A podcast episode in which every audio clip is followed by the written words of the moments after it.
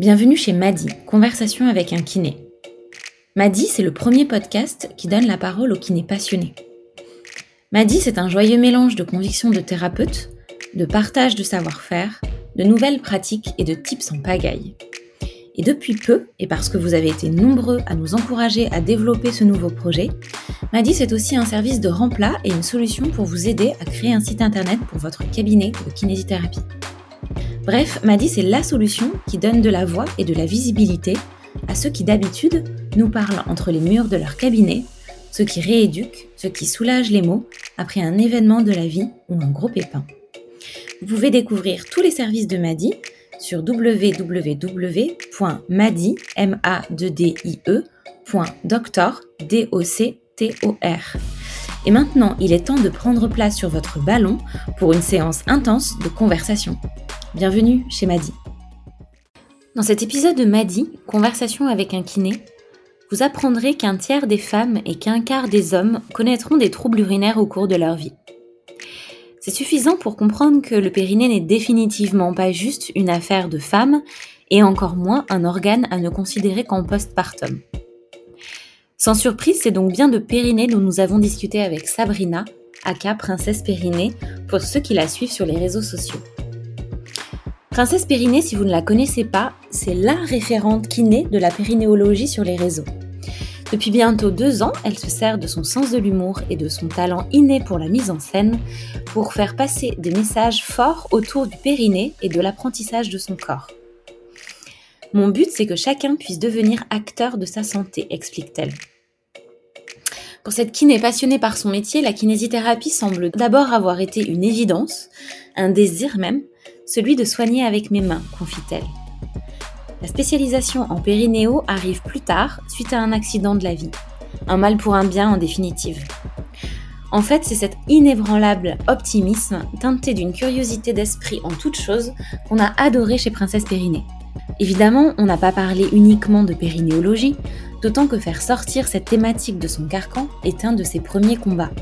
Ensemble, nous avons abordé le sujet de la périnatalité dans son sens large et tenté de comprendre le rôle de la kinésithérapie dans cette période très particulière de la vie. On s'est interrogé sur les raisons qui nous poussent à complètement occulter la présence de ce petit organe dans notre corps pendant l'immense majorité de notre vie. Pourquoi en parle-t-on uniquement lors de la prise en charge en postpartum? Et pourquoi pas à l'école, lors des cours d'éducation physique et sportive ou ceux d'éducation sexuelle par exemple voire finalement encore plus tôt, dès la petite enfance, lors de l'apprentissage de la propreté. C'est un fait, le périnée est encore en 2020 un sujet tabou dont l'analyse du fonctionnement nous ramène malgré nous à notre éducation et à nos schémas de pensée. Sabrina revient donc sur ces mécanismes et nous éclaire sur la portée de nos représentations. On n'a également pas pu s'empêcher d'aborder le contexte de crise actuelle et son impact sur les kinés. À quoi vont-ils servir après pour ou contre le télésoin sont autant de questions sur lesquelles Sabrina s'est exprimée. Et oui, quand on a la chance d'avoir une invitée aussi talentueuse au micro, la discussion se mène à bâton rompu. Un épisode plus long que d'habitude, donc, mais un régal pour les oreilles en ces moments de confinement, quelque peu suspendus, pendant lesquels on a un peu plus de temps de prendre du recul sur sa pratique, de replacer la kiné dans un contexte social, culturel et législatif. Cet épisode vous donnera sûrement envie de suivre les actualités de Sabrina. Vous pourrez donc aisément la retrouver sur ses comptes Instagram et Facebook, ainsi que sur sa chaîne YouTube, Princesse Périnée. N'hésitez pas également à suivre le hashtag InPerineWeTrust, c'est presque militant. Je ne vous en dis pas plus et vous laisse vous asseoir sur votre ballon pour une séance intense de conversation.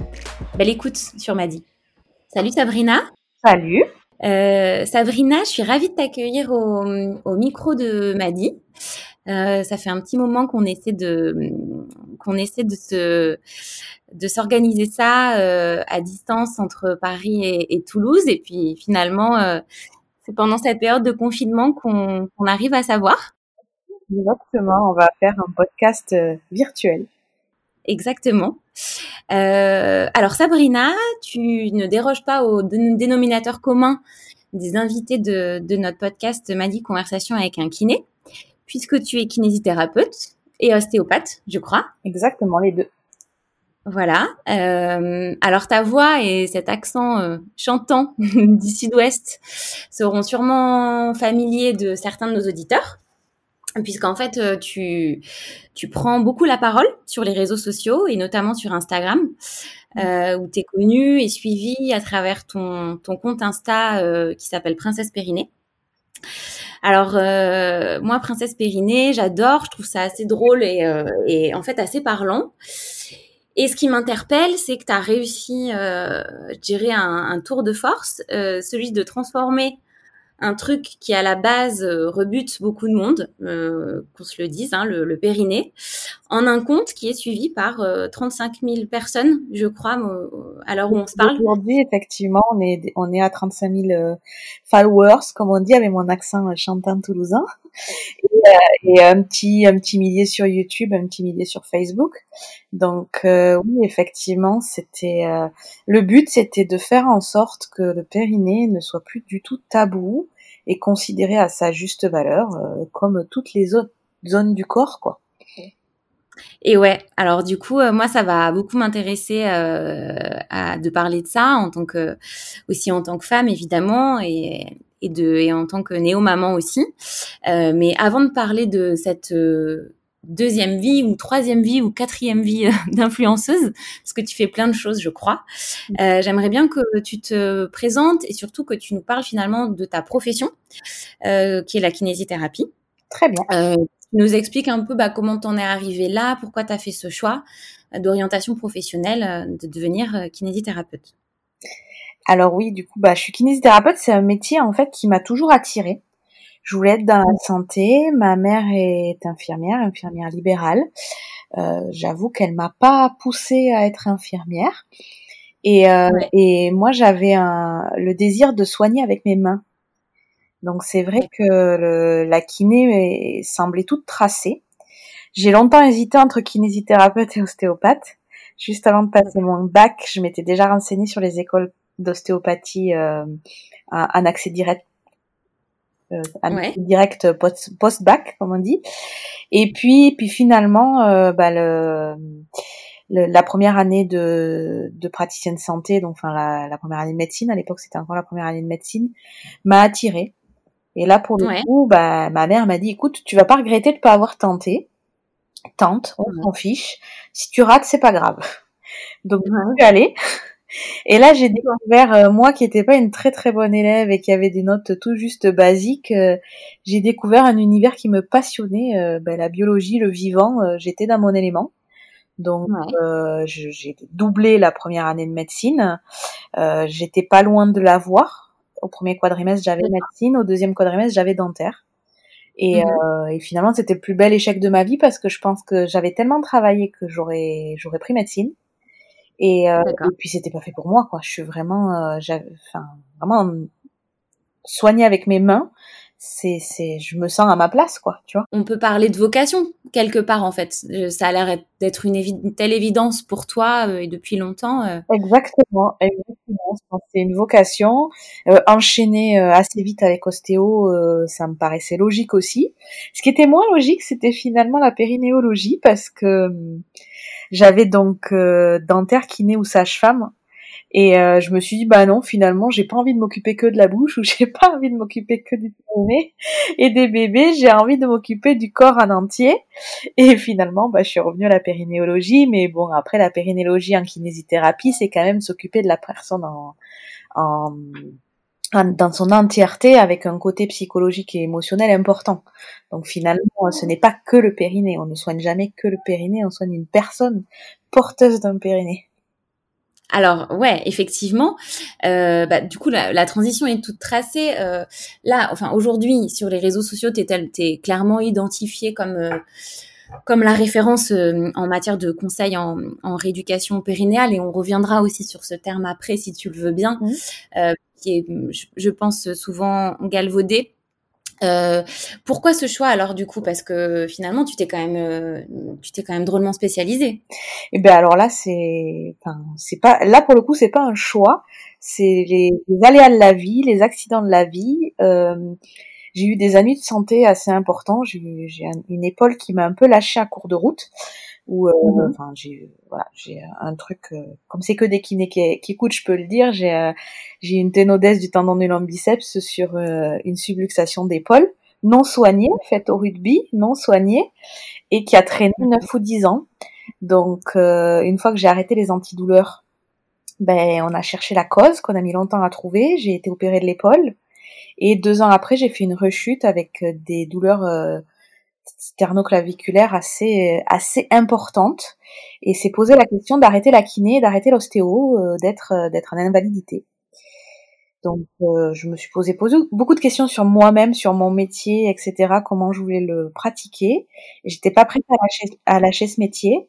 Je faisais, donc j'étais kiné, ostéopathe, j'étais déjà formée en périnéologie basique, avec un petit peu d'abdominologie, on va dire, de rééducation J'avais des bases, euh, et déjà dans la façon dont je, je faisais de la périnéologie, j'étais pas trop en accord avec ce que je proposais parce que j'ai travaillé dans des cabinets où il n'y avait pas assez d'intimité, où les cabinets n'étaient pas assez cloisonnés, on n'était pas assez dans un cocon pour prendre en charge la périnéologie. Et c'est posé la question, du coup, après tous ces arrêts maladie, euh, mon bébé, mon postpartum, etc., euh, comment je reprends mon métier Et j'ai donc décidé, pour à la base protéger mon épaule, de reprendre par la périnéologie et du coup de passer un DU de périnéologie.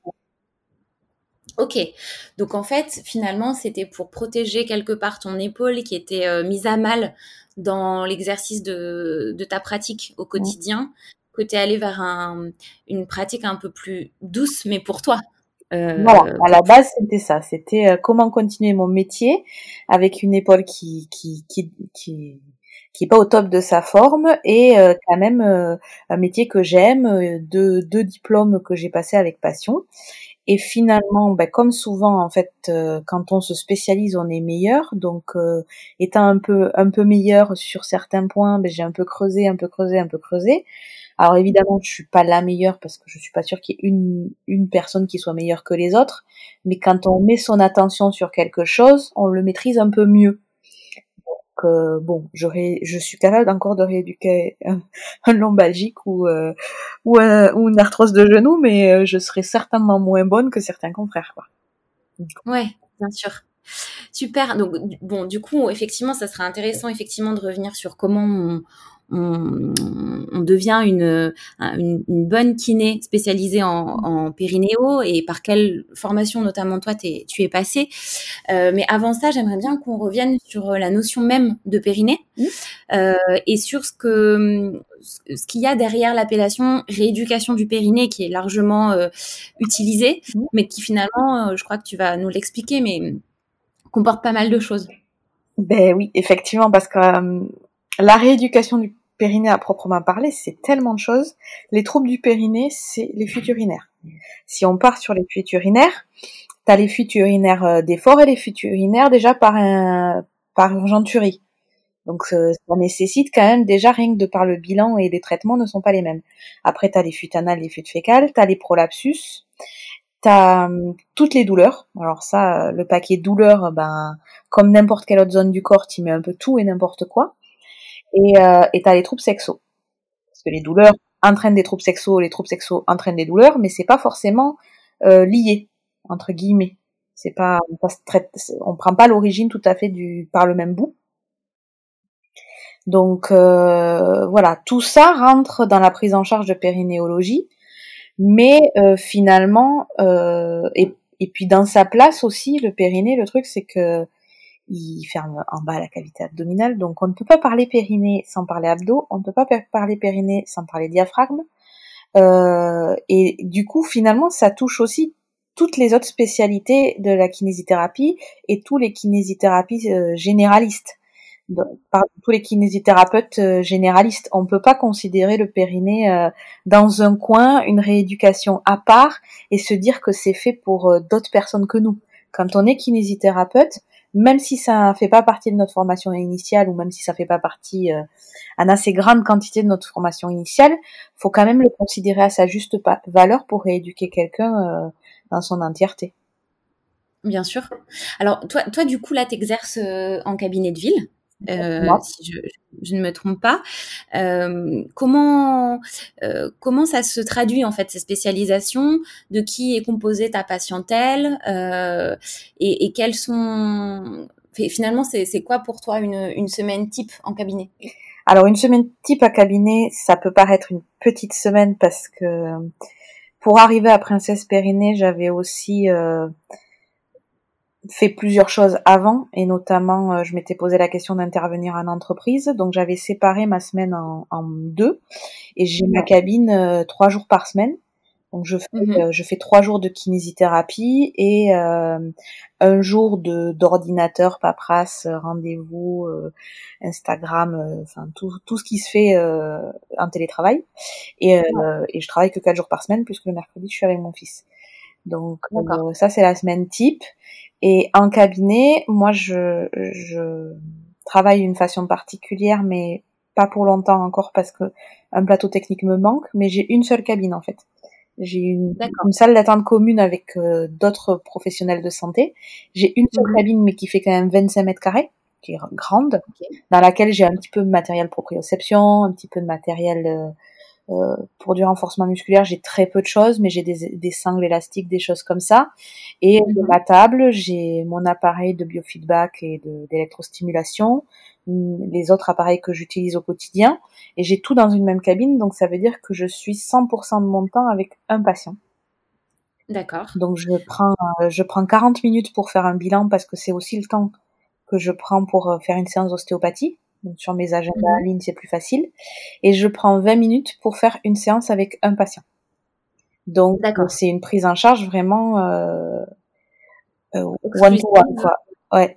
Et en périnéologie, ça passe parce que du coup, euh, je leur fais faire des exercices à la maison et il y a un relationnel important dans la prise en charge euh, des patients qui ont des affections du périnée. Parce que comme je disais au tout début, euh, il y, a, le psycho-émotionnel qui est, qui est à considérer.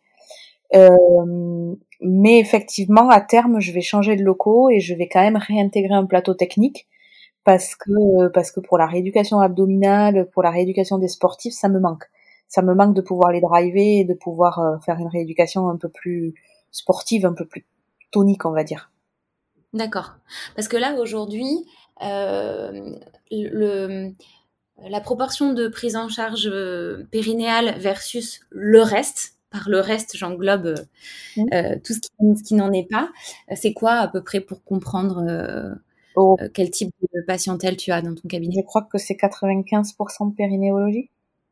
D'accord. Ah ouais, ok. Je, fais, ouais, je fais périnée et cicatrice parce que alors je j'ai pas de début de cicatrice mais euh, je ça fait dix ans que je travaille avec euh, avec LPG donc euh, je me mhm. suis pas mal formée au travail des tissus et je découvre de nouvelles technologies aussi sur les cicatrices ce qui fait ce qui m'a amené à être spécialisée aussi dans les douleurs pelviennes parce qu'il y a beaucoup de douleurs pelviennes qui sont dues à des cicatrices notamment en postpartum et, euh, et même des douleurs abdominales, enfin des cicatrices abdominales, viscérales et abdominales. Donc là, c'est pareil, on recoupe mes spécialités d'ostéo, ostéo viscérale, mhm.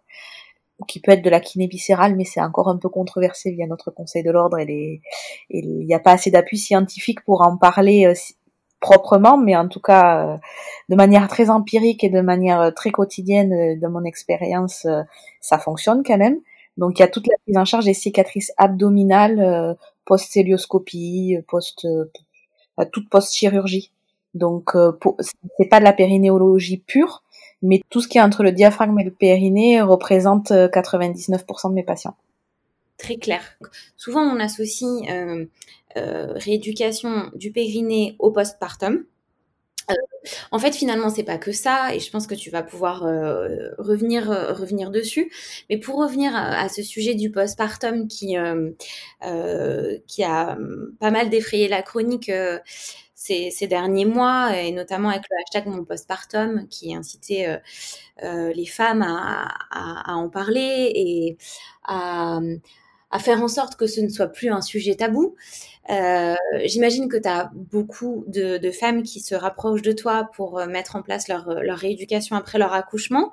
Euh, justement, cette rééducation du périnée, elle est très souvent maintenant et heureusement prescrite euh, à la maternité après l'accouchement ou euh, par sa sage-femme. Euh, souvent, on, commence par faire la rééducation périnéale chez des sages-femmes qui, je crois, peuvent prendre en charge à partir de la sixième semaine. Alors, tu, nous préciseras tout ça. je crois que pour les kinés, c'est hum, recommandé plus tardivement. Est-ce que peut-être tu peux revenir là-dessus et nous dire bah, comment t'expliques ça? Est-ce que tu trouves qu'il y a une logique à, alors il y a il y a plusieurs choses à dire et euh, je vais essayer d'être claire parce qu'il y a plusieurs aspects. Il y a l'aspect légal. Euh, les, on a une compétence partagée avec les sages-femmes. Les sages-femmes ont le droit de faire de la rééducation périnéale euh, sur des femmes en post-natal, donc sur des femmes qui ont eu un accouchement et qui ont des les conséquences de cet accouchement qui leur qui leur amène des problèmes de périnée. Donc ça, c'est la prise en charge. Il se trouve que grâce ou à cause de, de, de, de passe-droit politique, elles ont fait en sorte il y a des années que nous, kinés, nous n'ayons pas à commencer la rééducation périnéale avant les trois premiers mois, en vrai. Oui, Donc ça. ça fait 90 jours. Sauf si la patiente avait déjà des troubles du périnée un prépartum. Et c'est là où le bilan est important parce que si elle avait déjà des troubles de la constipation, des troubles urinaires, des troubles de la statique pelvienne, on peut d'ores et déjà considérer qu'on peut la prendre en charge. Alors ça va même plus loin dans les choses un peu bizarres, c'est qu'en fonction de la CPM à laquelle on est rattaché, il y en a qui vont venir vous chercher des noises parce que vous êtes avant 90 jours. Et donc, on va vous conseiller de pas facturer en maternité pour éviter les problèmes. Et il y a des CPM qui vont vous dire euh, oui mais c'est une patiente qui a droit à sa maternité, donc vous facturez un 100% sécu. Et qui vont pas venir hmm. vous chercher des noises parce que vous êtes kiné et que c'est avant les 90 jours. Donc là c'est c'est la loi et l'interprétation de la loi, c'est plus de la kiné. Là on est du côté légal pur. Euh, donc à savoir que si vous êtes kinésithérapeute, que vous écoutez ce podcast euh, il suffit que dans votre bilan, en fait, quand vous faites votre bilan, qu'une femme vient vous voir en postpartum, vous faites votre bilan, deux solutions, soit elle avait des troubles qui sont clairement identifiables avant l'accouchement, vous êtes dans votre bon droit, soit vous commencez par la rééducation abdominale, parce que ça, par contre, c'est de notre compétence pure, et à l'heure actuelle, une rééducation abdominale bien fondée va de toute façon commencer par une rééducation périnéale et inversement proportionnel. C'est-à-dire que quand on fait un bilan de la cavité abdominale, même si la patiente elle vient pour du périnée, si c'est la direction des pressions qui pose problème, on va commencer par de l'abdominal. Donc finalement, si vous avez les deux ordos, ben, facturez l'abdominal en premier et la périnéale après. Voilà. Ok. Très bien. Ça c'est la loi, c'est l'interprétation de la loi et il faut voir euh, pour aller plus loin, il faut voir avec des juristes ou des avocats, mais en tout cas pour le côté légal, on en est là. Pour le côté humain, parce que c'est ce qui nous intéresse nous quand même. On soigne euh, des gens et en général, si on est soignant, on est plutôt euh, sur le sur le versant humain de nos soins. Euh, moi, je suis en train d'y réfléchir de plus en plus et j'aimerais mettre en place quelque chose qui qui ne pénaliserait pas la santé publique et en même temps qui serait intéressant pour les femmes. Je trouve que ça serait super intéressant dans le dernier rempart de la grossesse, de la première grossesse, de faire un bilan du périnée prénatal. Alors évidemment, le périnée serait assujetti aux pressions du bébé pendant la grossesse et au poids du bébé pendant la grossesse et au changement de statique pelvienne, bien évidemment. Mais on aurait déjà une base. Et il y aurait surtout le côté connaître et apprendre à connaître son périnée Mm-hmm. du coup, euh, sur quoi on repart après? Parce que ce qu'on entend beaucoup dans la prise en charge du postpartum, qui n'est pas une rééducation du périnée, mais qui est bien une prise en charge du postpartum, qui n'est pas la même chose, euh, elles focalisent beaucoup de leur douleur euh, psychologique. Et euh, si on parle avec des psychologues, des fois, on est carrément sur sur un vrai traumatisme psychologique sur leur périnée. Parce que c'est plus facile à dire ouais j'ai une épisiotomie, tout vient de l'épisiotomie, tout est tout problème est là Sauf qu'en fait, elles n'étaient pas préparées à être mères, ou en tout cas, elles, elles sont pas arrivées à être mères comme elles le souhaitaient. Il y a un truc qui s'est pas passé comme elles voulaient, et ce qu'elles ont juste besoin, c'est du soutien psychologique. Donc, mhm. euh, le périnée, pour le coup, euh, il, porte beaucoup de choses. Hein. Donc, euh, et c'est difficile en rééducation périnéale du postpartum de pas prendre en considération la mère en la mère dans ce qu'elle est et dans, sa matrescence, donc dans son devenir de mère. Tout à fait. cette, transition, euh, je me permets de préciser parce que c'est un, mot qui est pas commun pour tout le monde. La matrescence, c'est un concept euh, qui nous vient des États-Unis et qui est de plus en plus repris. C'est la, la, transition, euh, c'est en fait la, le mix entre euh, l'adolescence et, euh, et, la maternité. Donc en fait, c'est ce, ce, moment de vie où on devient, on devient mère avec tout ce que ça comporte. Voilà, l'adolescence, c'est devenir adulte. La matrescence, c'est de, devenir mère. Et, euh, et, avec tous les changements psychologiques que ça que ça amène et, et qui sont brutaux parce que même si on dit que la mère a neuf mois pour s'habituer, clairement au niveau hormonal, au niveau physique et tout, euh, on devient mère en, en, en, quelques 24 heures. C'est pas tout le temps.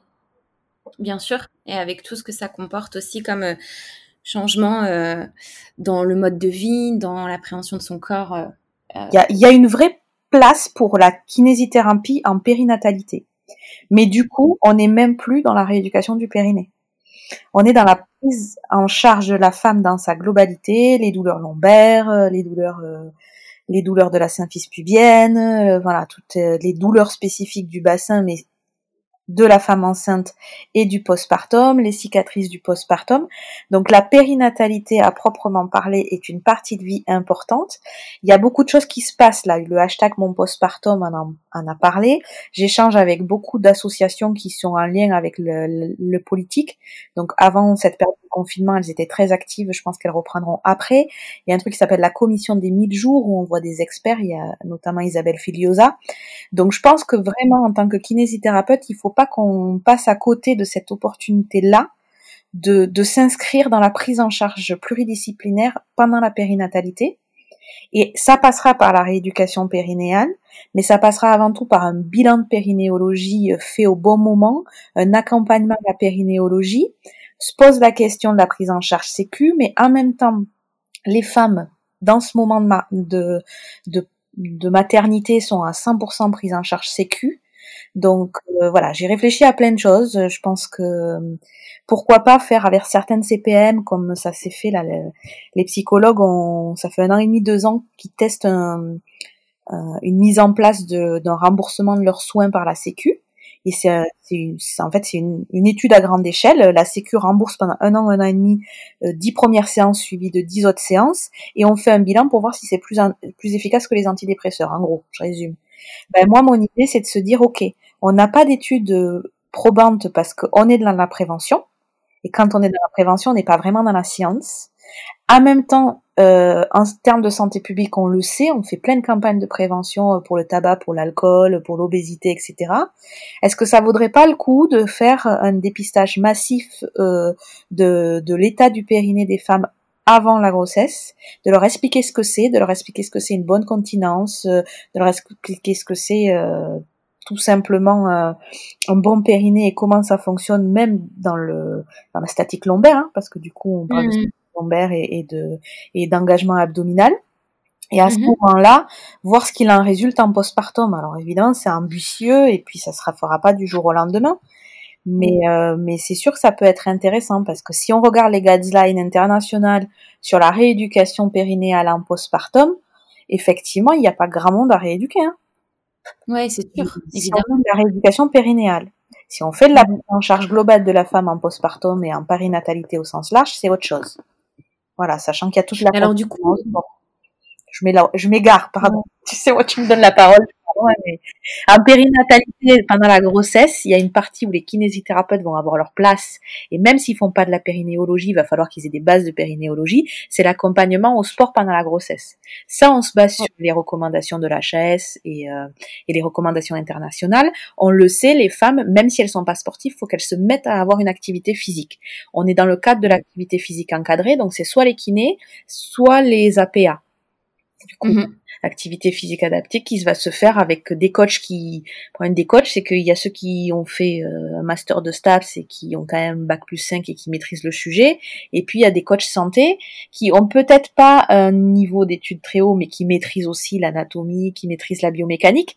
Donc c'est difficile euh, de savoir où c'est que ça va partir, et c'est aussi euh, une place qu'il faut se faire. Est-ce que ça sera remboursé Sécu? Est-ce que ça sera pas remboursé Sécu? Est-ce qu'on sera sur de la, du HN parce que ça sera de l'éducation c'est des débats qui sont en cours. Alors moi, du coup, ça m'amène presque à te poser une, question, euh, parce que du coup, tu parlais de périnatalité au sens un peu plus large, euh, d'envisager peut-être euh, un bilan pendant la grossesse ou quelques semaines avant l'accouchement. Est-ce que finalement, il n'y aurait pas même un sujet de prise en charge du périnée pendant toute la vie de la femme, euh, c'est-à-dire en amont, euh, et puis évidemment euh, plus tard. Je pense par exemple à la période de la ménopause. je pense voilà à une, appréhension de cette entité qu'on appelle le périnée, dont on s'occupe que au moment du postpartum aujourd'hui. Eh bien écoute, tu me fais plaisir parce que du coup c'est mon cheval de bataille, c'est l'éducation périnéale. C'est pour ça que j'ai créé Princesse Périnée et c'est quand même euh, le mémoire, euh, le sujet de mémoire que j'ai décidé de, développer euh, dans mon DU de statique pelvienne. Donc en fait, clairement c'est assez simple. Hein. Premier axe à développer, l'éducation à la propreté. Donc l'éducation à la propreté, ça passe par éduquer toutes les personnes qui travaillent en crèche, les assistantes maternelles, les ATSEM, et ça peut être fait de manière assez facile et pratique. Il faut que les sociétés savantes de pédiatrie, de gastroentérologie, d'urologie et de périnéologie euh, se mettent un peu d'accord. On fait un petit livret euh, un peu bien fait, un peu un peu rigolo, un peu sympa, à double lecture, euh, les enfants, les parents, et un truc qui qui fasse comment dire, qui fasse l'unanimité.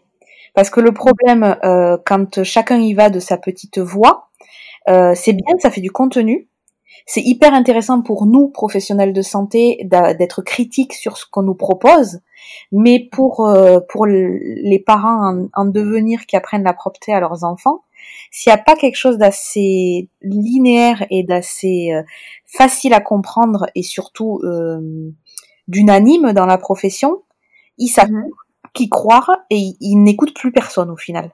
Donc ça, c'est quand même assez important euh, de pas laisser les gens regarder, parce que des livres d'enfants qui parlent de ça, il y en a des tonnes.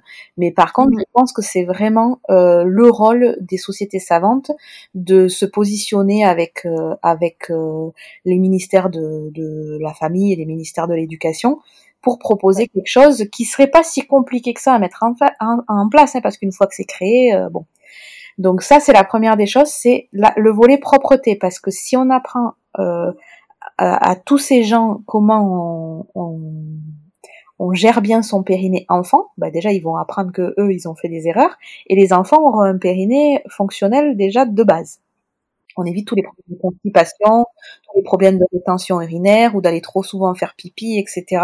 Tous les trucs induits de les filles sont des pisseuses, c'est normal qu'elles aillent pisser toutes les demi-heures, etc. Et euh, je ne vais pas aux toilettes à l'école parce que c'est sale, parce que machin, parce que truc. Enfin bon, je caricature, mais euh, en gros c'est ça. Donc ça c'est le premier axe. D'accord. Le deuxième axe, c'est euh, bah, pas dans l'adolescence, l'éducation physique et sportive à l'école tous les coachs sportifs euh, qui prennent en charge les, les, sportifs de haut niveau et euh, l'éducation à la sexualité. Là, il y a un moment, il faut que les ados, euh, ils sortent du collège et, et, après du lycée en ayant entendu le mot périnée. C'est pas possible de faire de l'éducation sexuelle et de pas utiliser le mot périnée. C'est pas possible de faire de l'éducation physique et sportive en école et que ça soit pas justement de la véritable éducation physique et sportive et que ça soit du sport euh, plus ou moins bien fondé. Et c'est pas possible que des sportifs de haut niveau, des gymnastes de niveau international, voire de niveau euh, olympique, ne maîtrisent pas leur périnée. Là, on va. Et pourtant, il y a des choses qui, ont, qui sont faites. Hein. Le docteur Bernadette de Gasquet, elle travaille avec l'INSEP, etc. Il y a, il y a des choses qui sont faites, mais je comprends pas pourquoi c'est pas plus ancré. Donc euh, voilà, ça c'est vraiment euh, les jeunes sportifs, que ça soit du sportif lambda euh, qui, qui a qu'une envie, c'est de rater son cours de sport, aux sportifs de haut niveau, il faut attendre le mot périnée, et en éducation sexuelle, il faut entendre le mot périnée. Ça c'est on, on, en est où aujourd'hui, Sabrina? Parce que, euh, alors, moi, je vais, je vais parler de ma génération qui doit être à mmh. peu près la tienne, celle des, des, des, gens qui sont nés dans les années 80, euh, nous, clairement, le périnée, jamais entendu parler. Enfin, euh, vraiment, à, l'école, euh, jusqu'à, je pense, où les gens qui ont fait des études de dans la santé, on commence à en entendre parler à ce moment-là. Et si c'est pas le cas, c'est euh, les femmes au moment où elles commencent à s'intéresser un peu à la maternité et à ce qui va leur tomber dessus euh, euh, si elles tombent enceintes. Avant ça, il se passe pas grand-chose. Aujourd'hui, qu'est-ce que, à quel moment on en parle justement Est-ce qu'on en parle aux enfants dans les écoles ou est-ce qu'on part de zéro et tout est à construire? On part clairement de zéro, tout est à construire. J'ai essayé de faire une mini, une mini conférence dans la maternelle de mon fils. Alors déjà, je suis partie sur juste éducation à la propreté et consentement. Mhm. La directrice d'école m'a dit ouh, il me faut un mail pour euh, l'académie, etc. Je trouve ça normal. Encore heureux qu'on n'a pas accepté que je parle de tout et de n'importe quoi euh, sans avoir mon nom, mes coordonnées, mon métier, etc. Mais euh, mhm. se pose la question effectivement de pas mal de choses.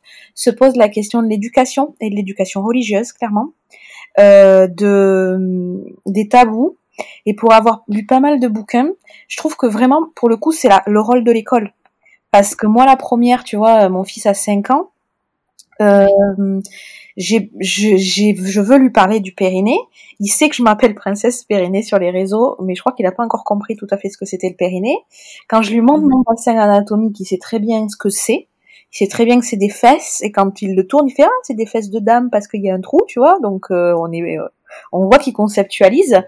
Mais euh, je suis pas allée jusqu'à lui dire ça s'appelle une vulve, un pénis, ça c'est le clitoris parce que je trouvais que c'était trop tôt et du coup j'ai pris le contre-pied de de lire des livres de de, de psychologie et de et de psychiatrie euh, ça s'appelle savoir parler de sexe à ses enfants. Et effectivement il faut quand même les laisser dans l'imaginaire tu vois.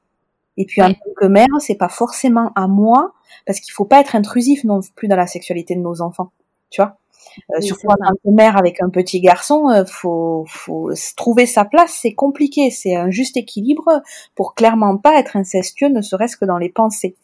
Donc, je pense sincèrement que l'école a sa place, l'école de la République a sa place, mais euh, c'est le début, quoi. Hein. c'est le début de, de l'intégration. Il va falloir, falloir parler du périnée, le dissocier totalement de la sexualité au début.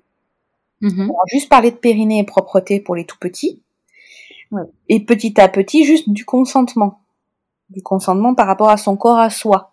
Ça, c'est mhm. les deux axes pour la maternelle et pour euh, le début du primaire.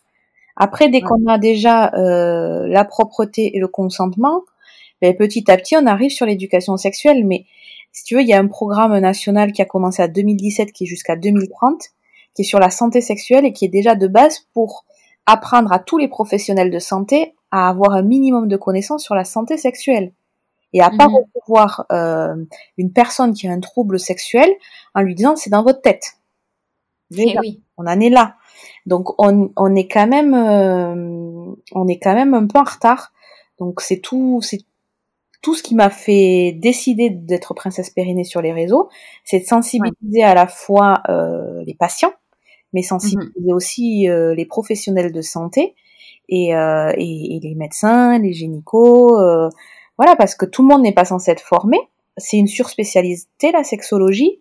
Mais par contre, mhm. savoir ça existe et savoir accompagner les patients, c'est hyper important. Donc, euh, on est en train de le construire, ce monde-là. On est en train de le construire, mais euh, on va y arriver. Et alors, du coup, moi, ça me, ça m'emmène aussi à une question. Euh, c'est et les hommes en fait dans tout ça. tu parles de ton petit garçon et de l'importance effectivement de, de euh, de les amener, euh, ces, ces, ces, ces, hommes de demain, euh, à, à, réfléchir autrement, à lever certains tabous. Euh, Aujourd'hui, j'ai quand même l'impression, et on en est encore là, effectivement, que quand il s'agit de périnée, bah, c'est une affaire de femmes. Euh, quand il s'agit de prendre en charge ça en postpartum, et eh ben c'est une affaire de femmes. les mecs s'en chargent pas trop. D'ailleurs, je crois que tu me rejoindras, mais les kinés qui sont spécialisés en périnéo, déjà, déjà il y en a peu. Il y en a pas beaucoup qui s'y mmh. intéressent proportionnellement à la masse de diplômés en kinésithérapie en France. Et dans la grande majorité des cas, ce sont des femmes ce qui peut s'expliquer hein, euh, parce que c'est des prises en charge euh, féminines. Mais comment est-ce que effectivement on t'explique que, euh, en 2020 ce soit encore tabou, que bah, qu'on en soit là en fait, hein, tout simplement? Alors, je suis pas assez calée en sociologie et en psychologie culturelle, on va dire, en tout ce qui est macroscopique, pour t'expliquer le pourquoi on en est déjà, on en est encore là. Ce qui est sûr, c'est que le périnée, c'est tabou parce que c'est pipi, caca, cucu. Tous les trucs qu'on aime. Voilà. Euh, que certains psychologues et psychanalystes euh, nous ont gentiment appris il y a de ça un, siècle environ que si on avait un problème euh, de périnée, on était hystérique. Donc on n'a pas envie d'en parler. on est quand même dans les années 68. donc il y a eu la révolution sexuelle, mais c'était la sexualité libre. Et là, on entame la révolution du plaisir féminin. Plaisir mhm. sexuel et du plaisir féminin. Euh, et du plaisir sexuel parce que les hommes pourront découvrir d'autres plaisirs avec le plaisir prostatique, etc. Donc ça c'est encore autre chose et euh, faut leur laisser la place de s'exprimer. Moi je pense que ben, c'est aussi de notre devoir de, en tout cas de mère d'un garçon et puis euh, et puis de, de, de femme de laisser la place aux hommes de pas forcément. Euh, on parle de, de, masculinité toxique ou de virilité toxique, ça existe vraiment. Sur le pendant du plaisir féminin et de, de, l'injonction du patriarcat, l'injonction du patriarcat, si on cherche euh, et qu'on creuse un peu sociétalement, du coup, il y a quand même aussi le fait de protéger ces nouveaux hommes et que les hommes puissent exprimer leur sensibilité, leur féminité, etc. Et, euh, et euh, du coup, on y est. Hein, je pense que on, on, en approche. Mais encore pareil, ceux qui ceux qui ont eu un schéma de pensée assez libre et un schéma de pensée qui s'est construit de manière assez libre, y arrivent plus facilement que ceux qui se sont construits dans un schéma de pensée euh, culturellement, euh, comment dire, cloisonné ou, avec... formaté. Et on, on retombe souvent sur la religion, évidemment mais euh, mais pas toujours. Donc c'est pour ça que je pèse mes mots. Mais euh, forcément, euh, on tombe pas toujours sur la religion. Par exemple, euh, un truc très très factuel, une mère qui a eu des soucis avec les hommes et qui dit à sa fille attention, les hommes c'est tous des connards. Forcément, l'impact sur la sexualité, sur la féminité, sur la relation aux hommes, c'est compliqué. Et pareil, une mère ou un père qui va dire à un homme fais gaffe, les meufs, elles sont là, elles, vont euh, elles vont te séduire pour te pour obtenir ce qu'elles veulent de toi et euh, tu vois, ce genre de pensée négative et de paroles toxiques. Bien sûr. On n'est pas forcément pour le coup dans la religion, c'est pour ça que je pose mes mots, mais en tout cas ce, ce genre de, de, de paroles toxiques qui puissent qui peuvent être dites une fois mais qui peuvent être répétées répétées répétées quand les parents n'ont pas fait leur propre psychothérapie et qu'ils inculquent à leurs parents à leurs enfants des schémas de pensée qui sont qui sont euh, bloquant et limitant, ben ça se retrouve quand même beaucoup euh, en périnéologie parce que parce que pour le coup la tête et l'esprit sont quand même hyper liés. Alors la tête et le périnée ils, ils font ils font qu'un quoi. En sexualité humaine et euh, ça fait qu'un. Alors du coup, euh, j'en profite pour le placer parce que je trouve que c'est c'est le bon moment et c'est moi c'est un livre que j'ai adoré. Je sais pas si si tu l'as lu. Ça s'appelle Tu seras un, un, homme féministe, mon fils. Euh, c'est un livre d'une auteure qui s'appelle Aurélia Blanc. Et, euh, et bon, on, a en commun, toi et moi, Sabrina, d'avoir euh, chacune un petit garçon. Mhm.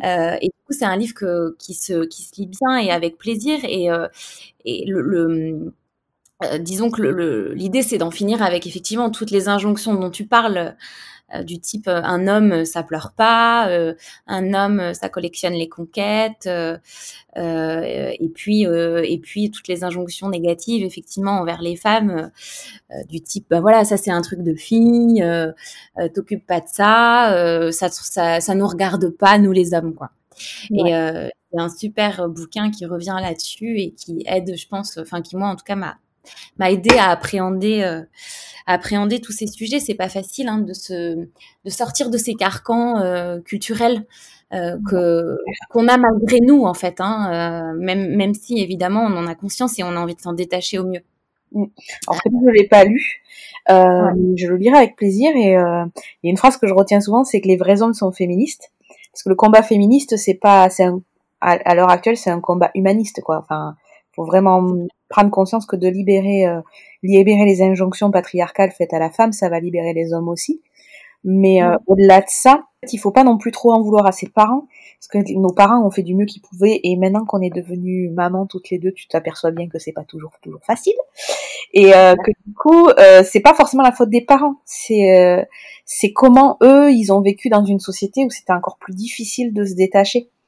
Tu vois, c'est vraiment, euh, c'est là pour le coup, c'est sociétal et c'est vrai que c'est pour ça que, qu'on le veuille ou non, ça, ça, ça, ça a nécessité d'être des combats politiques on mhm. le voit, euh, on le voit beaucoup sur la Suède. Moi, c'est un pays que j'adore parce que, bah, tu vois, le postpartum, typiquement, tu as un congé parental d'un an avec quatre mois obligatoires pour le père.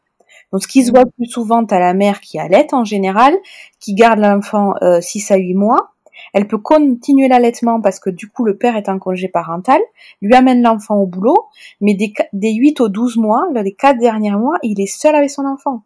Il se tape la le porte-bébé, le parc, euh, les, les autres copains papa, euh, gérer les couches, etc. Donc il apprend à devenir père. Alors évidemment, il peut le prendre au début, il peut prendre un mois au début, etc. Mais le congé parentalité, c'est un congé parentalité pour les deux. Euh, quand on sait que chez nous, le père, c'est 11 jours, bon, on va pas loin. Donc il y a déjà cet abord à prendre en considération qui est hyper important en Suède. Il faut vraiment que ça arrive en France. Hein. donc tous les combats politiques, ils sont aussi pour ça. Et la deuxième des choses, c'est euh, les violences euh, éducatives ordinaires. La loi chez nous, elle est passée en juillet dernier. Elle était pas, elle devait passer un an et demi avant, mais il y avait eu un souci au niveau du Sénat ou je ne sais pas trop quoi. Mais c'était pas passé en gros. Et mhm. du coup, euh, ils l'ont refait passer l'été dernier. La France a beaucoup, beaucoup de mal avec les violences éducatives ordinaires, mais il faut que ça passe légalement pour qu'on prenne tous conscience de manière collective euh, ce qui est entendable ou non, en se posant, on est quand même au niveau là où on se pose sur les neurosciences. Et quand tu vois que ces, ces lois-là sont passées en Suède il y a 40 ans, tu as une répercussion globale sur toute, euh, sur toute la, la, vie de la société. Ils sont beaucoup plus à l'écoute les uns des autres, ils sont beaucoup plus respectueux, la criminalité a réduit. Là, je suis en train de préparer une vidéo sur, pour ce soir sur les violences, euh, les violences domestiques. En disant plus de 7000 enfants morts en France sous les coups et sous les violences de leurs parents. 7000 enfants en 10 ans. Il y en a eu 4 en Suède. Alors évidemment, il n'y a pas la même quantité de population. Hein. Donc c'est des chiffres qui sont quand pour faire réfléchir. Si on réfléchit un peu scientifiquement, on pose, on se pose et on, on ramène les chiffres à ce qu'ils sont. Mais euh, si tu veux, les lois qui sont passées en 40 ans ont fait évoluer une société.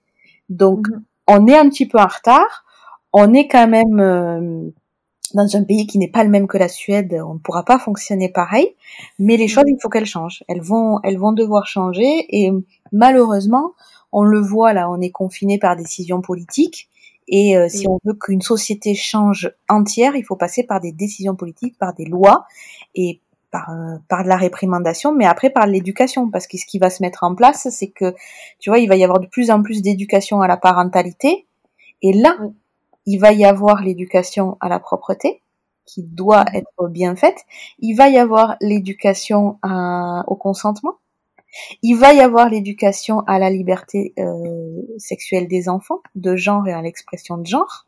Tu vois, il va y avoir quelque chose qui va se libérer par étapes, il y a des verrous qui vont sauter.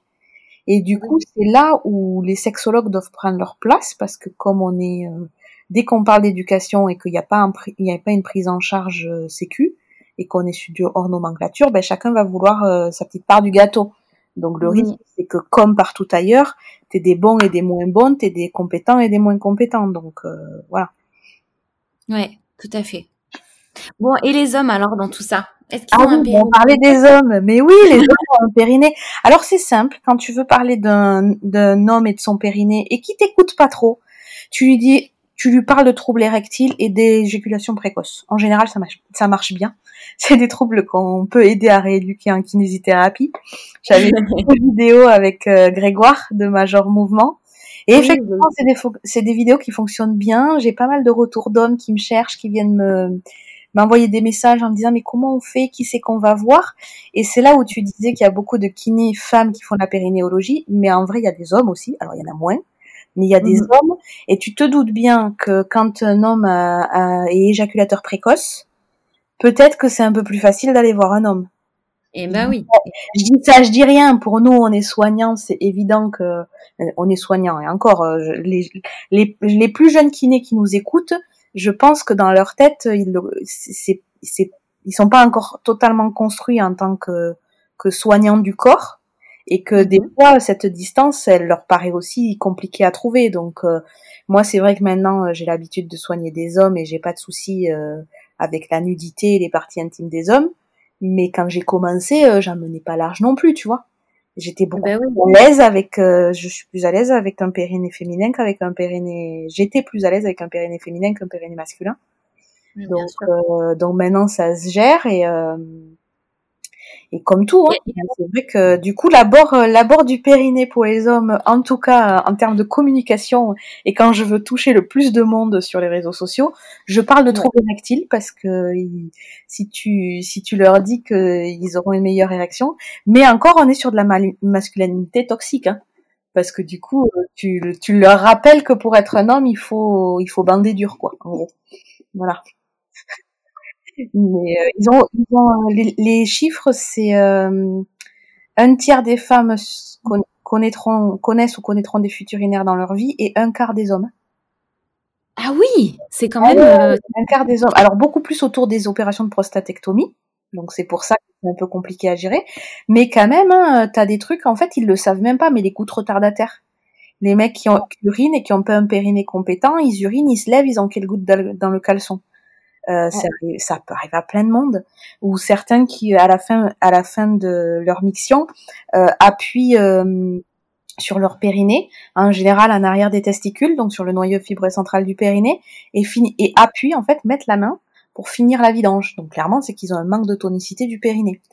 Donc euh, voilà, tu, et, tout ça, ça se, et tout ça, donc ça peut se prendre en charge, il faut le dire, hein, parce que ah, mais ça euh, peut prendre en charge et c'est justement euh, on, dit que ben, tous les problèmes de périnée ne sont pas dans la tête pour les femmes à qui on, réduit les problèmes de périnéologie à de la psychologie, à de l'hystérie, etc. Je vulgarise beaucoup, mais mais mais on comprend le concept. Mais pour les hommes, c'est pareil. On peut, on leur, on leur dit moins que c'est psychologique les fuites urinaires, mais on lui dit, on leur dit que on sait pas. Euh, hmm.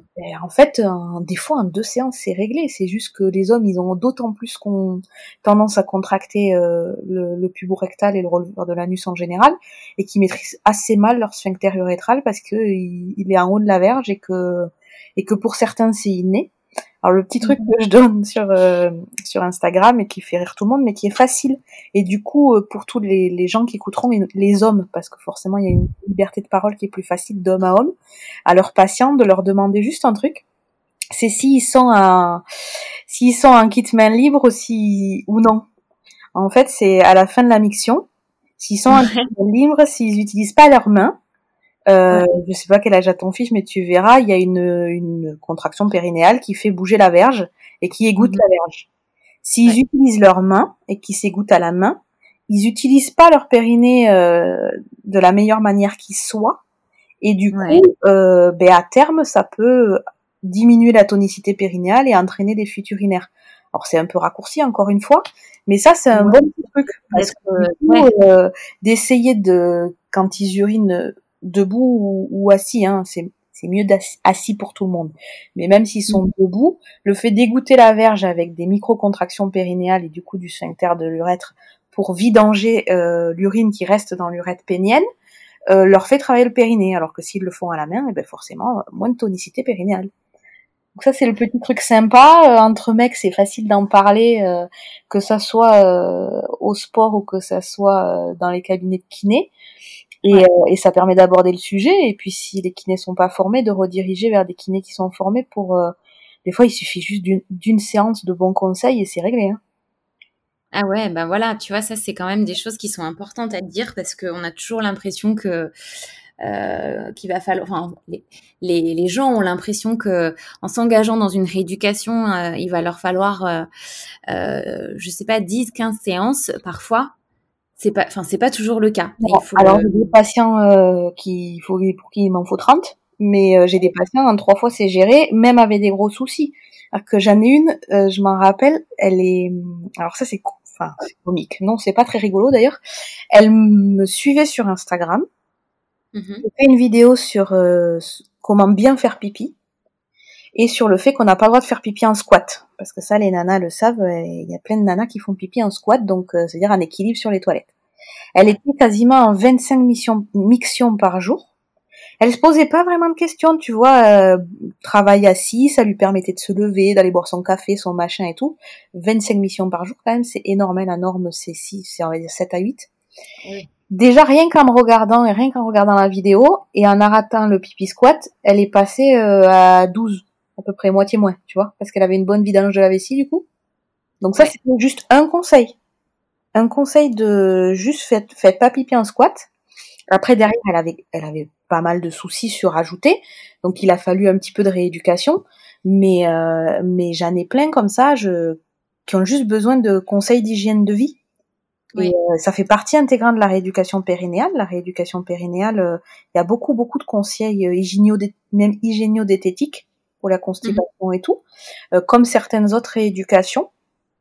Euh, je pense à la, à la, prise en charge cardiovasculaire, par exemple, euh, où ça nécessite effectivement de la pluridisciplinarité et de l'éducation thérapeutique, etc., etc. Mais voilà, des fois, des fois, les femmes, elles viennent me voir en conseil parce que parce qu'elles savent pas trop où elles en sont, donc elles viennent, mmh. elles viennent à chaîne, clairement et euh, elles ont des fois pas besoin de revenir parce qu'en fait elles n'avaient pas de vraie pathologie du périnée, elles s'en servaient juste pas bien. Oui. Et, euh, tout l'intérêt de l'éducation périnéale parce qu'elles n'auraient pas besoin de venir pour ça si jamais. Ouais, exactement. Et tout l'intérêt aussi, du coup, j'en viens, super transition, tu me fais toutes mes transitions, Sabrina, c'est parfait. Non, mais du coup, j'en viens effectivement à, à, ton compte euh, Instagram, qui, euh, qui en fait, euh, bon, juste pour expliquer, donc effectivement, tu as, as, un compte Instagram, tu es suivi mais comme tu le disais tout à l'heure par euh, 35 000 personnes, tu es aussi sur YouTube en, notamment. Mmh. Euh, et dans ce, sur ce compte Instagram, tu fais beaucoup de vidéos euh, et tu donnes beaucoup de conseils, euh, parfois des, des, petits conseils effectivement assez faciles à mettre en place. Moi, ça m'intéresse vachement ce, ce, cette partie-là de ta vie aussi parce que déjà c'est rare les professionnels de santé qui prennent la parole sur les réseaux sociaux. tu as une grosse activité, tu es, souvent là et tu, tu, fais souvent des vidéos de fond. Euh, Qu'est-ce qui t'a donné envie, toi, d'investir ton temps euh, euh, sur la toile, de te mettre en scène aussi, parce qu'il s'agit souvent de, de ça. Quelle est quelle est l'intention, quel message t'avais envie de faire passer et de restituer à travers ça? Alors, bah, c'est plus plurifactoriel et puis c'est euh, au fur et à mesure des expériences, tu sais, on se construit au fur et à mesure de la vie. Déjà, moi, je fais de la danse si tu me suis mmh sur Insta. J'ai toujours fait de la danse. Euh, J'adore ce côté euh, théâtral, mise en scène. Euh, voilà, j'ai été chargée de communication d'une troupe de danse pendant six ans quand même, un amateur. Euh, quand je suis arrivée en première année de kiné, euh, première année de kiné, je me suis mis de cash au BDE, euh, au bureau des étudiants ou des élèves. J'étais à la FNEC, j'étais j'ai organisé les interkinés aussi en 2004. j'étais j'étais présidente du bureau qui organisait les interkinés à Toulouse. Donc mhm. l'événementiel et la communication a toujours fait partie de ma vie. Une des options euh, au lieu de faire médecine, c'était aussi d'être euh, euh, créatrice de mode. Donc j'ai quand même un côté très futile, très très paillette. Ça je l'ai.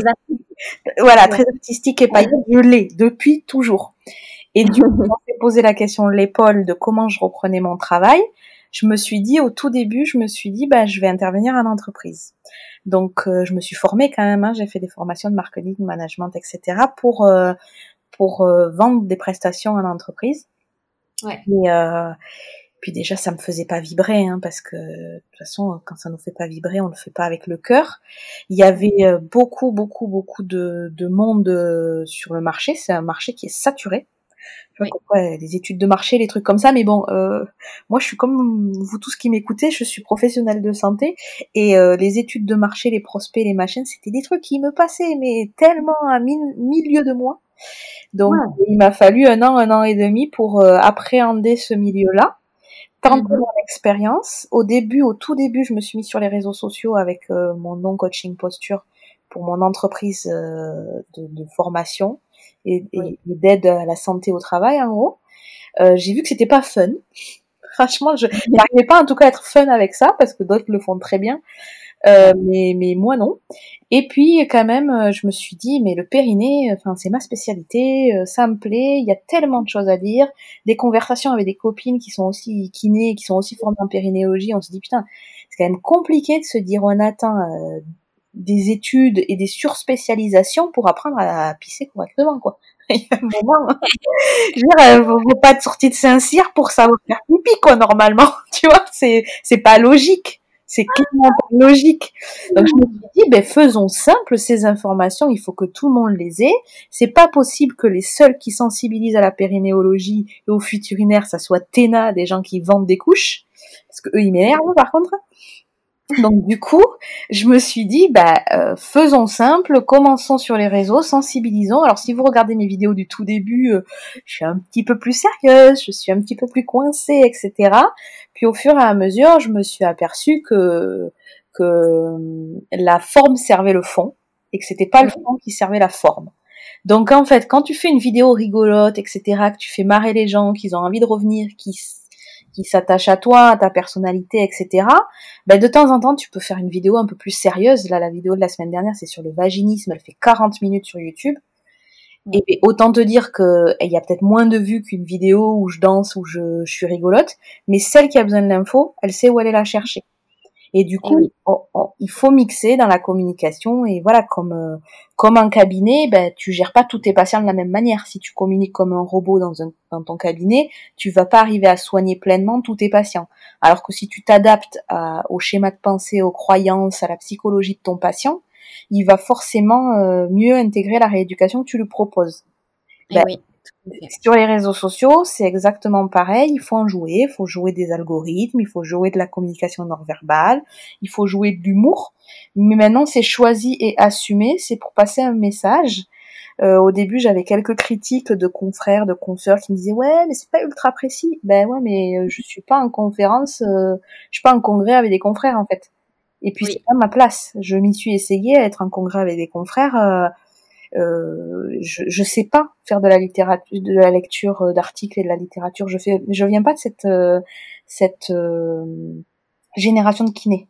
Moi, je viens encore des kinés un peu anciens où on a tout tout misé sur nos mains. Donc mmh. oui, il va falloir passer sur la littérature scientifique, il va falloir appuyer nos propos avec de la science. Il y en a qui font ça extrêmement bien et il faut de tout pour faire un monde, il faut de tout pour faire avancer la kiné. Donc euh, moi, la partie que j'ai choisie, c'est la partie euh, la devanture, celle qui donne envie, celle qui celle qui rend le périnée euh, abordable et pas si tabou que ça. Et puis et puis après, bah, les gens vont consulter parce que le message de fond, c'est de consulter. J'ai beaucoup de mal là avec le confinement. J'ai fait une, une, vidéo sur la rééducation, l'auto-rééducation du périnée. Mmh. Hein, enfin, je donne quelques quelques trucs en 20 minutes, je donne quelques trucs, mais enfin, je rééduquerai jamais quelqu'un à travers un écran. C'est c'est compliqué quand c'est pas personnalisé, c'est impossible même. Oui, tout à fait, tout à fait. Non, mais je crois qu'en fait, euh, euh, je, vais utiliser un mot euh, qui qui peut être péjoratif, mais moi, je personnellement, je trouve qu'il l'est pas du tout. C'est la vulgarisation.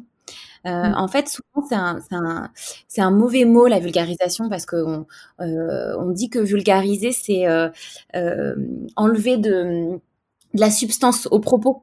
Mais en fait, vulgariser, c'est aussi être capable de passer des messages. Euh, et quelquefois, il vaut mieux peut-être passer des messages plus simples, moins précis, mais qui sont entendus euh, parce que justement ils sont suffisamment vulgarisés pour qu'ils soient compris et intégrés, euh, plutôt que euh, de vouloir à tout prix euh, euh, la précision du propos et puis parfois finalement perdre les gens parce que bah parce que ça n'accroche pas. et j'ai l'impression que toi, c'est vrai que ton compte, il a, euh, pour le suivre hein, depuis euh, pas mal de temps maintenant, il a cette, euh, cette faculté à être. Et, d'ailleurs, tu parlais de Grégoire de Major Mouvement. Je trouve que vous avez ça en commun. c'est de, effectivement, par, par l'humour, mais aussi par cette capacité qui est un atout, hein, qui est une force de, de, de vulgariser les choses, à faire passer des messages assez forts.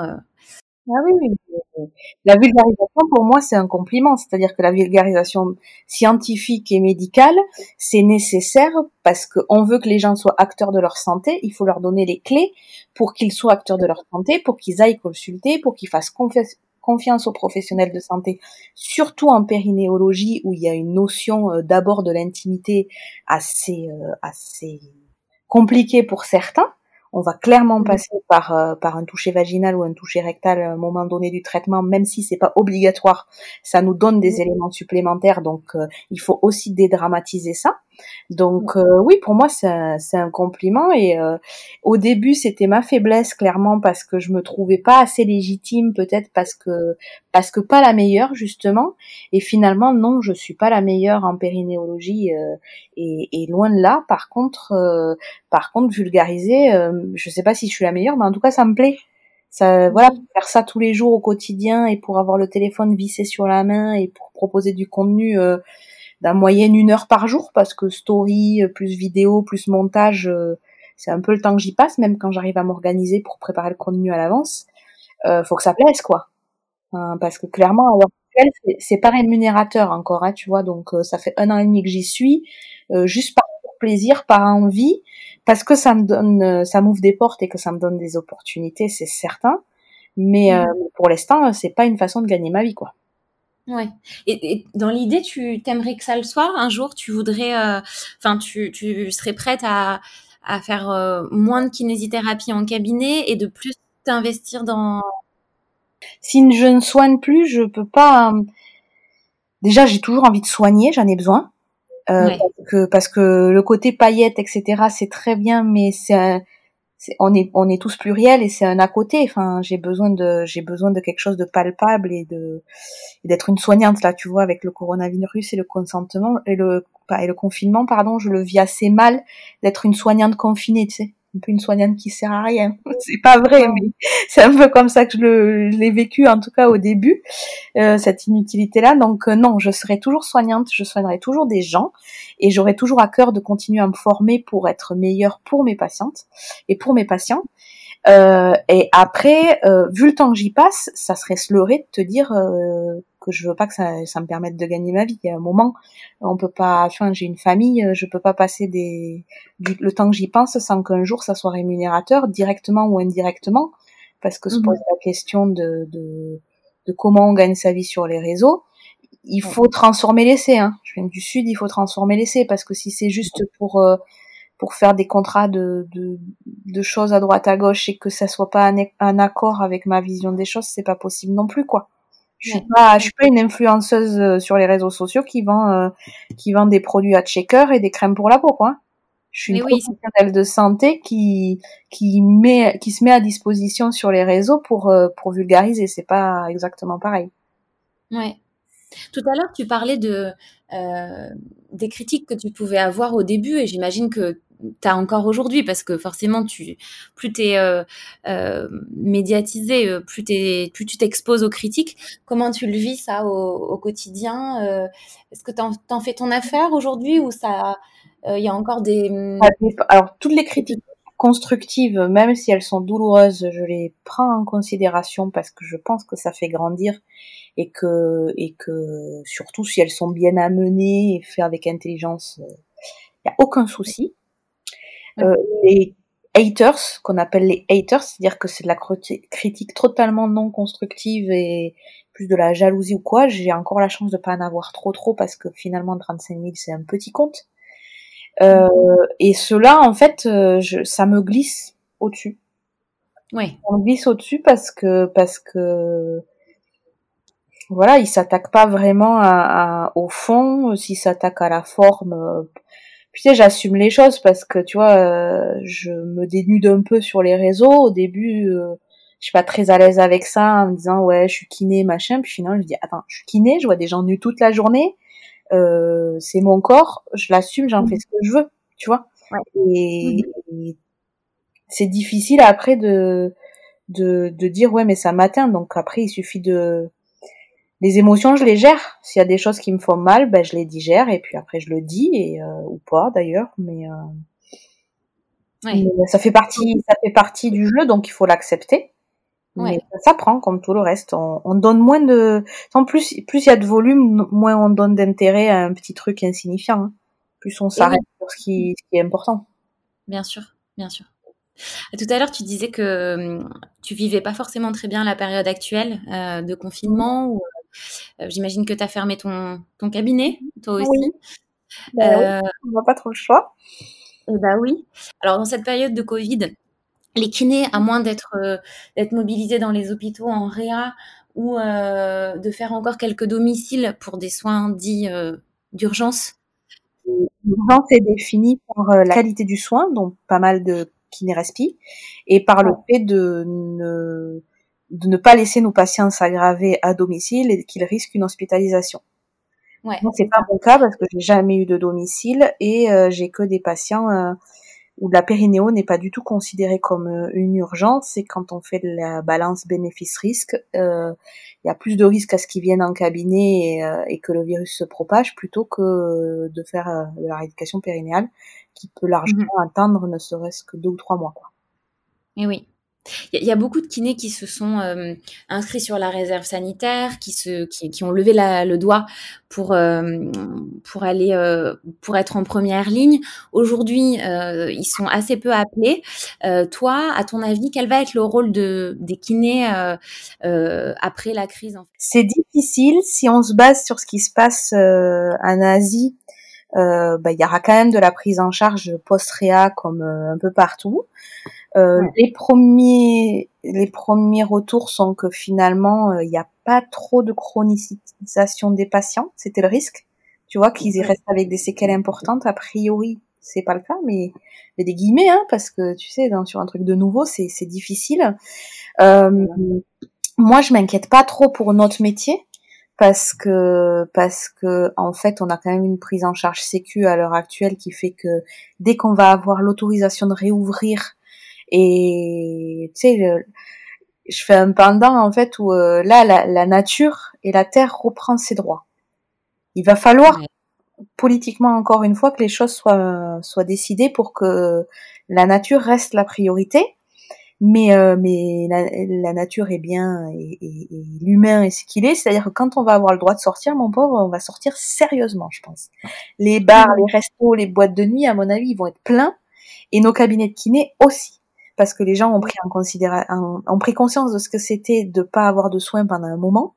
Et euh, j'ai pas mal de confrères qui stressent en se disant oui, mais on va être considéré comme inutile parce qu'on n'était pas là. On n'était pas là parce qu'à l'instant T, euh, il y avait besoin de peu de kinés en réa, on connaît pas tous nos utilités, etc. Mais je peux te dire que ceux qui je vois en, en permanence, enfin ceux que je suis en permanence sur les réseaux sociaux, qui ont des douleurs de la sphère pelvienne, tous ceux qui ont des douleurs de, de lombaire, de cervicale, etc. Un, ils prennent conscience que en bougeant, on peut déjà s'améliorer, que le stress fait partie intégrante du, de la gestion de la douleur, etc. Et qu'il va falloir prendre sa santé en main. Et du coup, Mhm. bah, on va être là. Donc, euh, moi, l'avenir des, des kinés euh, post-confinement et post-Covid, je m'inquiète pas du tout. On fera, enfin, il faut, je sais pas si j'ai juste encore une fois, hein, mais euh, il va y avoir un impact financier important, mais on va, on va remonter la pente. Il y en a, il y en a, il y a des entreprises et il y a des entreprises indépendantes et libérales pour qui ça sera plus dur quand même. hein. Donc Oui, euh, nous, le, si tu veux, les gens, euh, les gens euh, ayant des difficultés financières, il y a quand même une prise en charge actuelle de la santé qui fait que bah ils auront pas beaucoup à débourser, euh, ils auront peut-être juste l'avance de leur mutuelle à faire pour être pris en charge. Donc moi, je suis plutôt optimiste. Après, je suis naturel optimiste tout le temps. Donc euh, moi, je le vois plutôt bien. Et puis, euh, et puis après, euh, pour les kinés, c'est aussi réinventer notre façon de soigner. Moi, je le faisais déjà avant. Je fais de la téléconsultation Les, là, on est le exactement le 10 avril, donc les textes sont en train de, de sortir, ils sont dans les tuyaux pour qu'on ait droit aux télésoins. Mmh. Ça va être une façon de prendre en charge les, les gens qui, qui alors ça remplacera jamais la main, hein. on va qu'on soit bien d'accord, ça remplacera jamais notre expertise, non, c'est un peu ma question parce que ça c'est assez controversé hein, euh, en ce moment la téléconsulte. Il y a plein de kinés qui montent au créneau en disant non mais nous euh, euh, on peut pas pratiquer la kiné en, téléconsultation. Euh, D'autres qui au contraire, et j'ai l'impression que c'est plutôt ton point de vue, disent que c'est possible de faire les deux, en tout cas en complémentarité. Comment tu te places toi par rapport à ça? Toi tu la pratiques, tu l'as, ça fait longtemps que tu la pratiques la téléconsulte? Non, moi ça fait vraiment trois quatre mois que que je la, la, pratique, dans le sens où il a fallu que je trouve une solution euh, à peu près euh, médico-légale euh, stable pour pouvoir apporter des conseils aux gens qui me les demandent sur Instagram. Parce que je dois bien vous dire qu'en privé, un message privé sur Insta, j'ai tous les jours des, des pavés entiers de gens qui pensent que je vais pouvoir les soigner à distance. Donc j'entends leur détresse, je ne veux pas les laisser les laisser dans le malaise, mais, euh, mais je peux pas les soigner et déjà parce que juste ma RCP ne me prendrait pas en charge et que n'importe quel conseil venant d'un professionnel de santé, quel que soit le réseau, est assimilé à du soin. Donc si je me trompe parce que j'ai dit un conseil à la va-vite, parce que j'ai pas eu le temps de, de lire, parce que j'ai pas fait de bilan, parce que je suis en train de m'occuper de mon fils et que je fais vite euh, une réponse sur Insta, etc. C'est pas possible. Donc légalement, médico-légalement, c'est pas possible, éthiquement, c'est pas possible. Donc, c'est mmh. posé la question euh, du, de, des téléconsultations à distance. J'avais envie d'essayer. Au début, je me disais comment je vais m'en sortir faire la périnéologie sans mes mains. Puis finalement, je me suis aperçue que je le faisais déjà beaucoup en cabinet parce que on a beau avoir un, un abord euh, de l'intimité, on n'y va pas forcément à la première séance. Des fois si, des fois non. Encore une fois, ça dépend du pourquoi, du comment. Donc en fait, euh, ben, je pense que je dois pas être trop mauvaise en éducation euh, thérapeutique parce que les gens qui me téléconsultent en première intention euh, savent pourquoi ils le font, cherchent du conseil, sont un peu perdus dans leur parcours de santé et savent plus trop où ils en sont. Mais ça, ça m'est propre, c'est-à-dire qu'en périnéologie, on a quand même la faculté de de faire un peu de du conseil pour euh, ben là il vous faut aller voir un gastro, là un neuro, là un gynéco, là un sexo, là votre généraliste peut vous aider, c'est un kiné qu'il faut aller voir, là c'est une sage-femme, enfin tu vois, ça, Un, périnéo, on l'a. Dans certaines autres spécialités de kiné, ça peut se retrouver, mais pas dans toutes. Donc, du conseil en téléconsultation, c'est évident que pour moi, c'est possible. Donc, du conseil, du soin, maintenant, c'est différent. Euh, du, du télésoin comme c'est fait par la Sécu, et comme c'est décidé par la Sécu, je pense que ça nécessite un bilan en présentiel et que ça doit être fait pour suivre nos patients à nous et de manager quelques séances sur la prise en charge complète en télésoin, c'est pas c'est pas fou comme idée, c'est même bien. De faire mhm. toutes les séances en télésoin, c'est pas possible quoi. Et oui, c'est clairement pas possible, il va nous manquer des choses donc euh, pour euh, pour quelques séances mais encore une fois, on peut pas on peut pas acter et dire ça sera 5 euh, séances sur 10.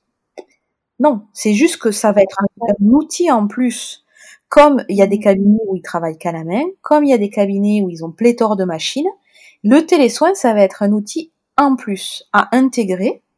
Et c'est vrai que c'est quand même intéressant. On a tous des patients qui nous appellent, qui posent des questions, etc., qui nous, qui, ont juste besoin d'aide et d'être conseillés. Donc ça, c'est notre rôle de soignant. Mais des fois, quand tu impliques ta responsabilité, c'est là où c'est un peu litigieux. Moi, je suis ostéopathe, donc euh, faire du conseil sur une consultation à chaîne, ça peut être considéré comme de l'ostéopathie, donc euh, je suis couverte.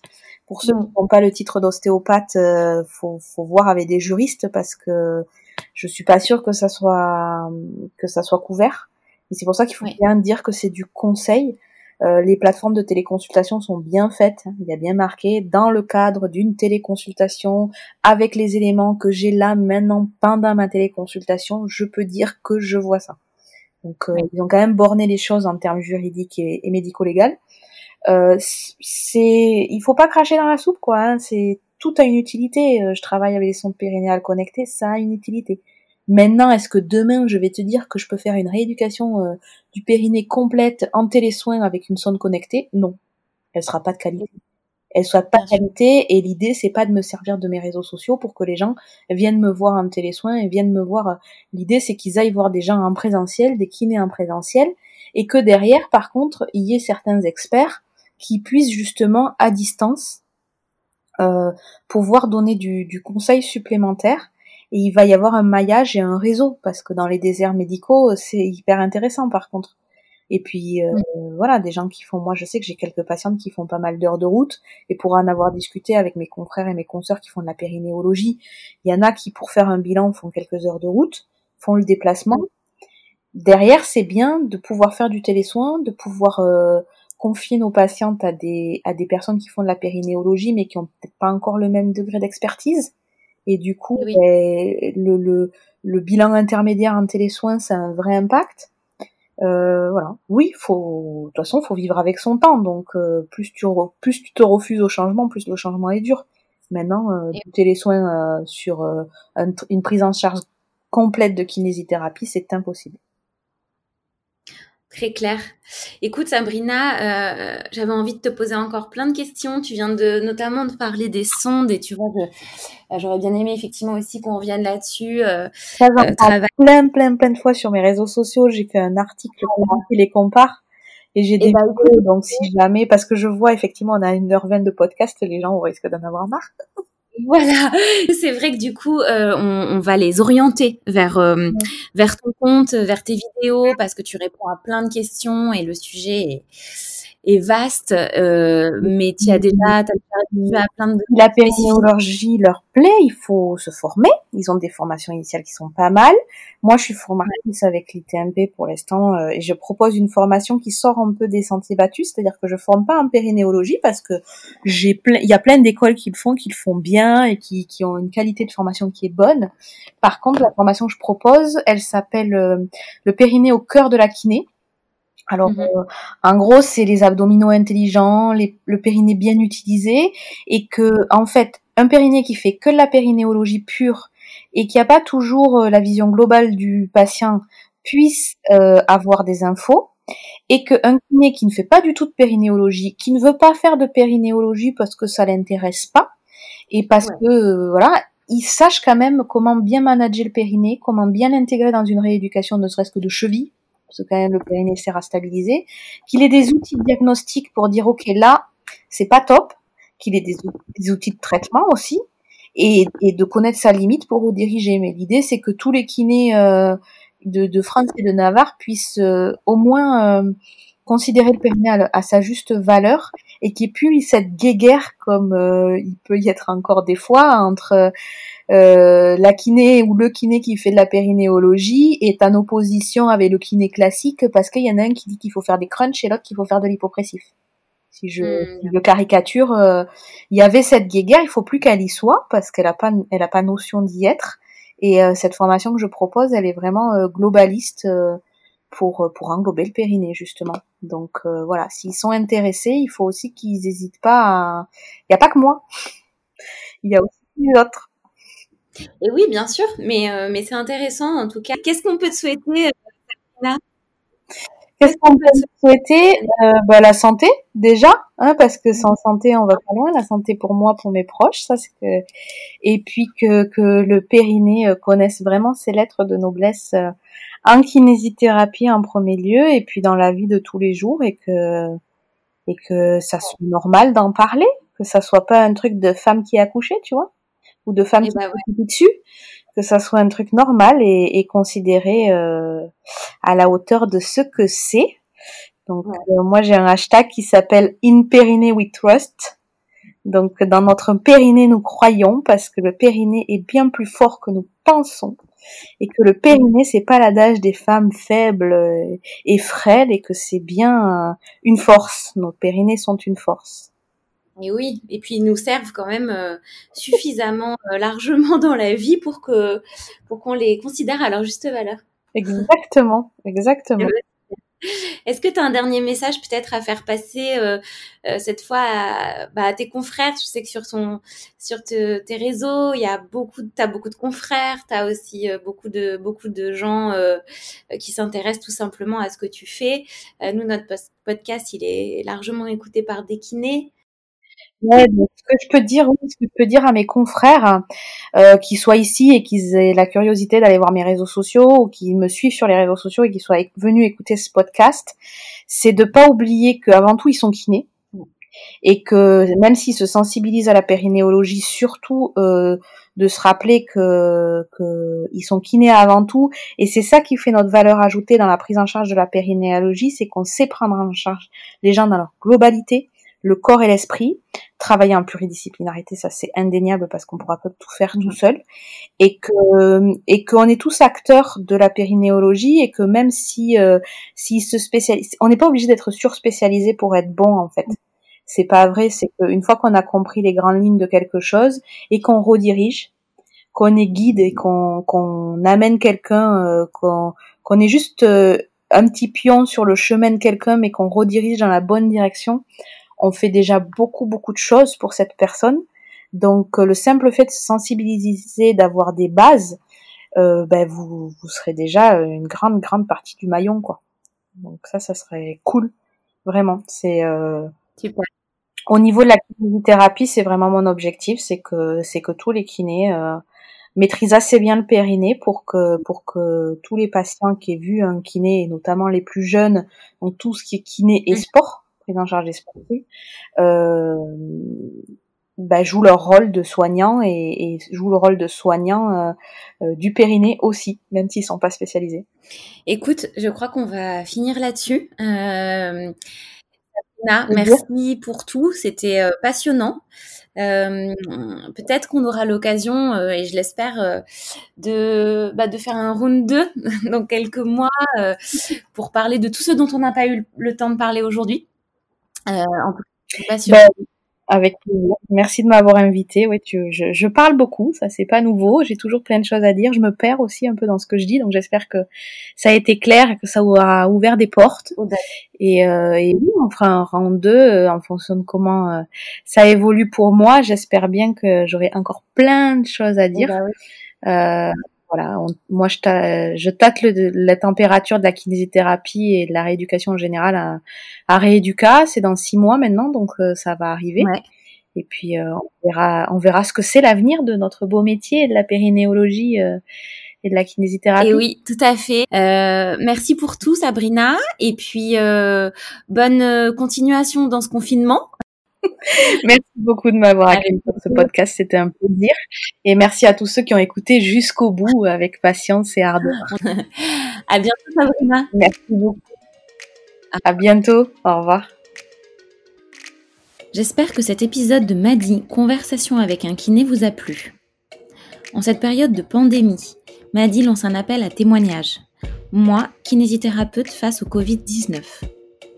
Si vous êtes kinésithérapeute en première ligne dans nos hôpitaux, engagé et exposé au service des plus fragiles à domicile ou dans des centres de dépistage, contactez-nous pour livrer votre expérience sur hello@madi.doctor e ou sur nos réseaux sociaux Madi conversation avec un kiné. Chez Madi, nous restons chez nous, mais restons à votre écoute pendant cette période de confinement. Bon courage à tous et à bientôt sur Madi.